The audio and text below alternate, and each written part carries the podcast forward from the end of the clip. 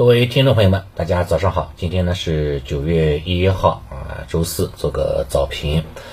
八月份呢，终于是如期结束了哈，九月份迎来了新的新生，对吧？也期待着九月份能够开门红吧。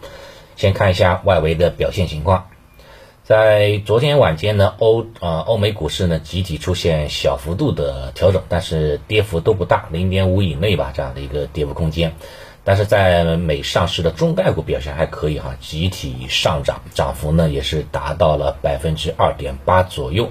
其中呢，哔哩哔哩哈是涨近百分之八，拼多多呢涨了百分之七以上，其他像京东啦、阿里巴巴对吧？这个百度的，涨幅呢也都超过了百分之二这样的一个涨幅空间。这是啊相关的一个相关的数据情况。然后呢，这个国际原油哈，昨天在周二暴跌百分之四点三之后，周三继续惯性下杀，跌幅达到百分之三。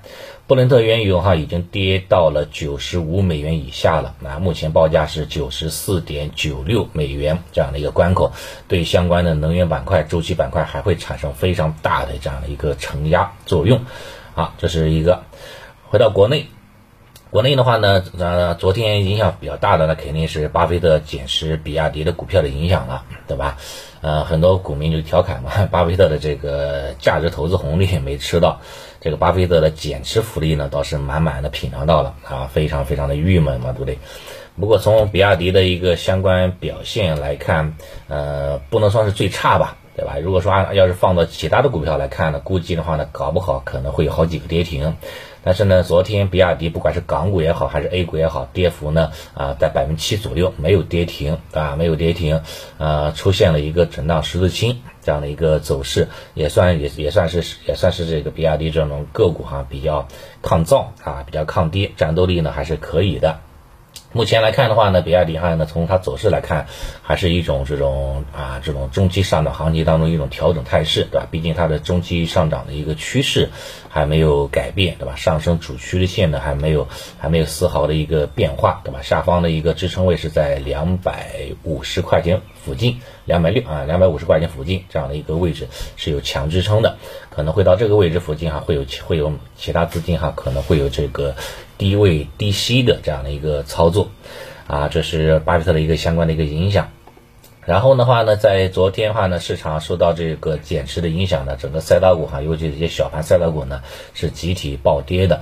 资金呢开始说切换到了像一些上证五零为代表的价值权重蓝筹方向，啊，里面的大消费、大医药、大金融哈是逆势上涨的，表现的话呢是非常啊还是非常不错的，在当下的行情当中还是非常非常不错的。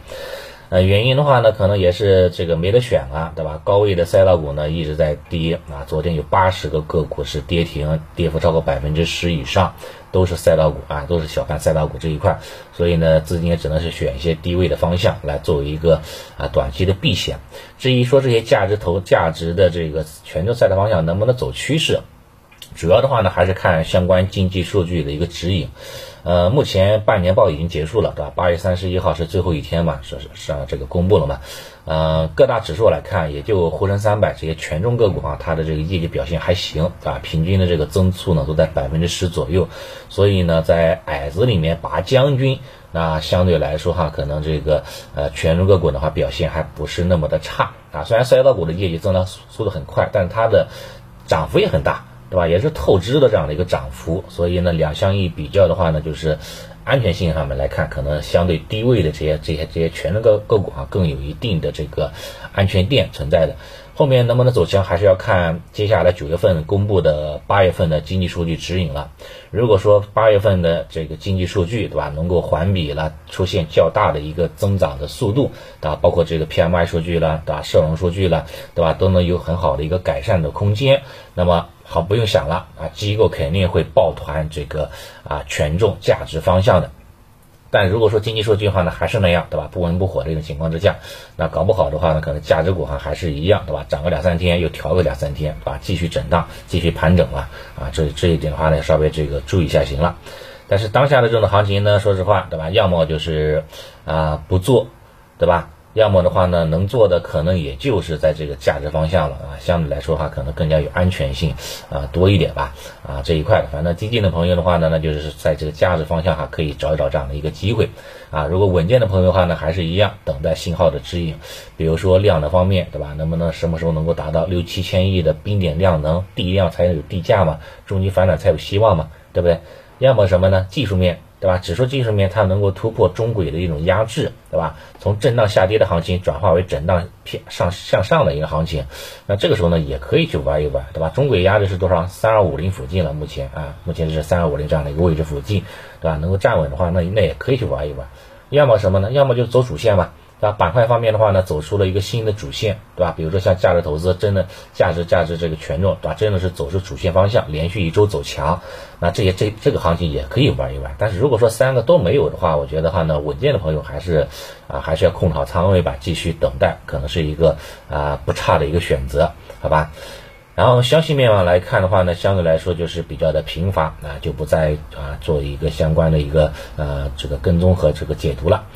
早盘情况就跟大家先分享到这里啊，谢谢大家。